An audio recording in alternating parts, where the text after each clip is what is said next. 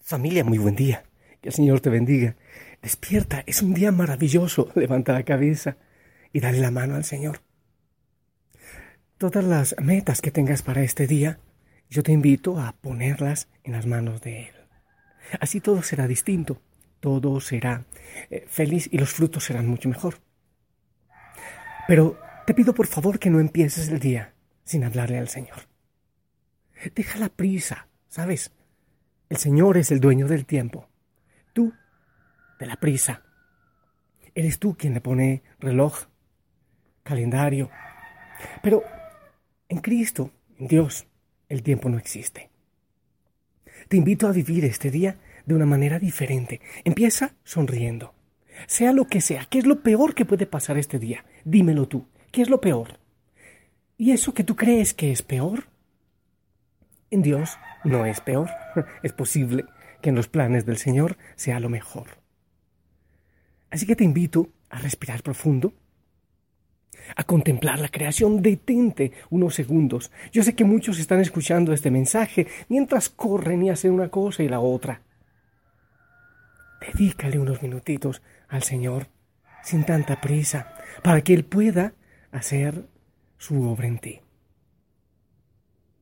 Estoy aquí ante Jesús Eucaristía, como siempre, con un pie en el jardín y con otro pie en el oratorio. Y ya le pido a Él, ya le pedí a Él que te acompañe y que te guíe en todo lo que harás en este día. Quiero invitarte, después de entregar todo en manos del Señor, sea cual sea la situación que estás viviendo, ponlo en sus manos. Él es Dios de imposibles después de ponerlo todo en sus manos, te invito a escuchar la palabra del Señor para que podamos poner un propósito para este día. El Evangelio, según San Juan, capítulo 15, del 12 al 17. Jesús dijo a sus discípulos, Este es mi mandamiento. Ámense los unos a los otros como yo los he amado. No hay amor más grande que dar la vida por los amigos. Ustedes son mis amigos si hacen lo que yo les mando.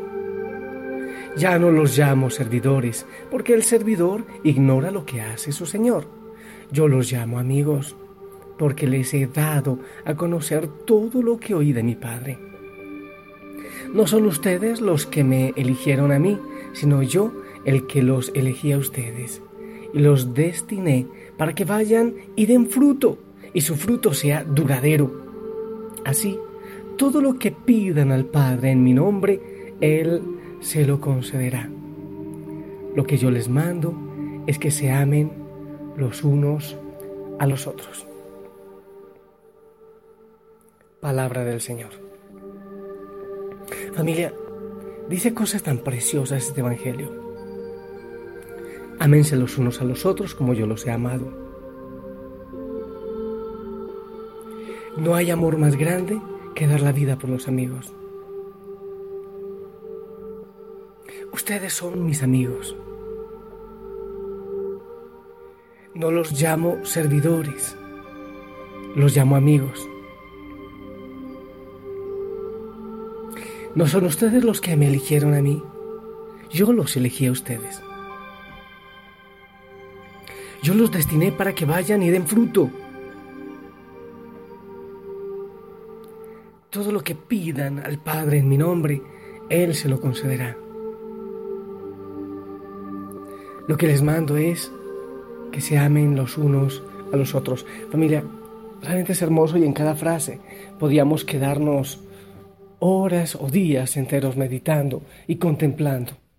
Pero quiero centrarme en lo siguiente. A ver, este discurso es como el, como el sermón de despedida de Jesús. Imaginémoslo en torno a la última cena. Cuando un papá o una mamá está, por ejemplo, en su lecho de muerte y todavía está hablando, los hijos esperan que, que papá o mamá les den como el resumen del consejo de su vida, como el máximo consejo donde se puede encontrar la esencia de todo lo que esa persona quiso enseñarle a sus hijos o a su familia. Jesús les había enseñado demasiadas cosas, habían vivido tanto, tantas cosas, él había transformado todo, sus redes de pescadores en, en redes para pescar corazones para él, les había sacado de su zona de confort, había roto una cantidad de esquemas, de miedos, de temores, los había enviado a predicar, incluso habían sanado enfermos, habían liberado una cantidad de cosas asombrosas. Habían huido, les habían apedreado, les habían insultado. O sea, habían vivido tantas cosas que solo métete en la cabeza un poquito todo lo que habían vivido los discípulos con Jesús. Entonces, obviamente, en ese último momento y en, y en todo lo sagrado, todo lo profundo de este momento, indudablemente, los apóstoles esperaban eso, que él dijera un mensaje profundo. Por ejemplo, ahora van a tener mucho más poder para hacer bajar fuego del cielo. O, ahora uno de ustedes va a vencer como Sansón a miles. Por ejemplo, me imagino, cada uno tendría su propia expectativa. Cuando preciso en este momento, el Señor les dice, ah, mi mandamiento. Lo principal, lanza el Señor esto que parece lo principal, que es lo principal, que resume todo, que es la esencia, que es la savia, que es el elixir, que es aquello que tiene que cambiar todo el mensaje principal. Ámense los unos a los otros como yo los he amado. Pero eso de amarse los unos a los otros eh, estaba fácil en el Antiguo Testamento, ya ellos lo habían leído. Pero eso de amar a la medida de Jesús era otra cosa, otro nivel. Era otra realidad. Pero ¿cómo Pedro podía entonces amar a Mateo, a Leví, si, si lo detestaba y si Jesús incluso en ese momento había hecho la parábola del Padre Misericordioso, de la oveja perdida, porque lo despreciaban, porque era un cobrador de impuestos? Pero ¿cómo amar a Felipe que es medio tontarrón? Pero ¿cómo amar a Judas? Ya saben por qué. Y yo me imagino que todos lo miraron así como con asombro. Uy, esto era. Esto era. Y me va a tocar amar a los gentiles, a los, eh, sí, claro, a los judíos, a los de allá y a los de acá, y me va a tocar amarlos. Y yo me imagino que muchos en su corazón pensaron, no habrá otra opción, no habrá otra posibilidad. Amarlos hasta dar la vida por ellos, no habrá otra opción. Pero yo pienso que el Señor como les vio una cara de incredulidad, de, no puede ser, entonces Él les dice, ustedes son mis amigos si hacen lo que yo les mando. O sea, mm, es una opción, mejor dicho, no es una opción. Así tiene que ser. ¿Quieren ser mis discípulos? Entonces lo son si hacen lo que yo les mando. ¿Qué les parece? Aquí se resume el mensaje del Señor. Amarse. Pero, escucha, eh, que, sea mi voz, disculpa mi pretensión, pero... Mm, no puedo retener el timbre de voz de Jesús, obviamente, pero que en mi voz, así débil o como sea, el Señor te diga a ti lo mismo en esta mañana. Mira a ti, eh, Carlos, Juan, Teresa, Carlota, Sandra, eh, no sé, como tú te llames. Y te dice esto, mira, este es mi mandamiento. Ama a todos como yo te he amado a ti. Y si es para dar la vida, dala, porque no hay amor más grande. Da la vida. Siempre llega un poco más, da un poco más. Es que he dado mucho, da un poco más. Es posible que esa persona insoportable que el Señor pone cerca de ti, con amor cambie. Es posible que si caminas una milla más en el amor, empieces a comprender más a esa persona y ella abra su corazón a ti y empieces a amarle más. Hasta dar la vida, hasta que duela. ¿Hasta dónde? Hasta que duela. ¿Tengo que amar al del equipo de fútbol contrario? Sí. Al del equipo, eh, esta cosa, eh, partido político contrario, sí. Al de aquella religión, que sí. Es por eso, es por eso que la pena de muerte y este tipo de cosas son tontas, nada evangélicas.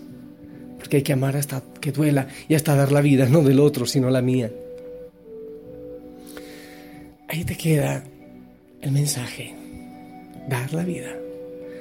Si eres discípulo del Señor, si quieres matricularte en el discipulado del Señor, pues da la vida, ama, sí, y empieza a practicarlo hoy. Empieza a practicarlo. Te invito a que saques una frase de todas las que tiene este Evangelio que son preciosas y la hagas oración constante en este día. Una de tantas. Este es mi mandamiento nuevo. Ámense los unos a los otros como yo los he amado. No hay amor más grande que dar la vida por los amigos. Ya no los llamo servidores, los llamo amigos. No son ustedes los que me eligieron a mí, sino yo el que los elegí a ustedes. Los destiné para que vayan a dar fruto. Todo lo que pidan en mi nombre al Padre, Él se los concederá. Les mando que se amen los unos a los otros. Ay, mi Dios. Qué fuerte es lo que tú nos pides cuando nosotros todavía decimos que tenemos enemigos. Muchas veces decimos eso. Hablamos de enemigos, Señor. Y tú nos pides amar. Incluso en la iglesia, incluso en el grupo. No falta también que capaz en Osana, Señor, hay algunos que no me caen bien. Y tú me estás pidiendo amar y dar la vida. Te pedimos perdón, Señor, por lo negligentes que tantas veces somos para eso, para dar la vida. Señor, toca nuestro corazón, porque nosotros solos no podemos. Necesitamos de tu amor y de tu corazón. Lleve yo tu. Haya injuria, tu perdón, Señor. Donde haya duda, fe en ti. Hazme un instrumento de tu paz. Que lleve tu esperanza por doquier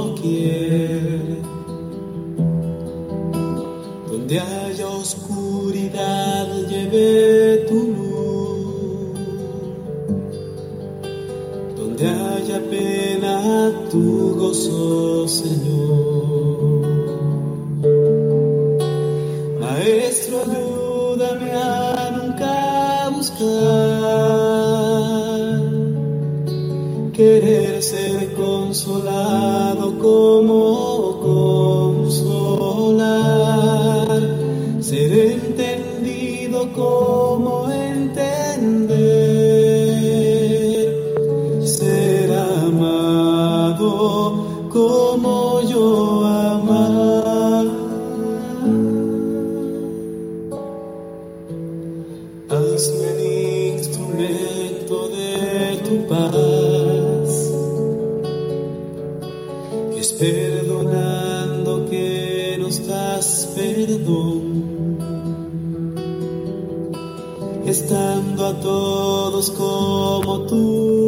Sí, Señor, ahora entendemos mejor. Que no podemos hablar de odio si somos tus discípulos, que no podemos hablar de enemigos somos tus discípulos, que no podemos despreciar, incluso no podemos ser selectivos. Bueno, sí, selectivos, acercándonos más a aquellos que, como se dice en Ecuador, nos viran el hígado. Señor, yo insisto, danos el latido de tu corazón en nuestro pecho. Danos esa fuerza y esa capacidad. Para nosotros no es fácil, pero, pero como somos tus amigos, como tú nos elegiste, y tú nos elegiste para dar fruto, y si no hay amor, si no amamos incluso a aquellos que nos quieren dañar, si no los amamos a ellos, entonces no somos tus amigos y obviamente no daremos fruto. Ah, ya, entendemos, Señor. Por eso es que tantas veces nuestros proyectos no dan fruto, son mediocres. El mundo nos habla de otra cosa, no de esto que tú nos dices. Ni la política, ni la economía, ni las multinacionales, ni los grandes proyectos, ni la televisión, ni el Internet, nos hablan de esto, de dar amor hasta el extremo. Gracias Señor por la novedad. Hoy, en este día, mi Dios, vamos a hacerlo. No, lo vamos a intentar, lo vamos a hacer. Vamos a cambiar el mundo. Yo puedo cambiar el mundo amando a todos, amando a los demás, amando a los diferentes. Yo puedo cambiar el mundo contigo. Te pido, Señor, que cuentes conmigo para ello. Y te pido, mi amado Jesús, que bendigas a cada hijo, a cada hija, Osana. Que los bendigas, a mí también. Para que sea verdad esto. Eso es la meta. Esa es la locura. Esa es la diferencia. Vamos a dar amor hoy, pero amor a borbotones, a cantidades, abrazos, sonrisas. Hoy queremos hacerlo. Para eso, Señor, te presto mi voz y mi mano para que bendigas a tu familia, Osana, en el nombre del Padre, del Hijo y del Espíritu Santo. Amén. Familia, esperamos también tu bendición. Amén. Que el Señor te bendiga, sonríe, gózate en el Señor. Prepara tus labios para sonreír, para decir amor, para dar amor, tus brazos para abrazar. Que tengas hermoso día. Te amo en el Señor. Chao, chao. Nos escuchamos después, si el Señor lo permite.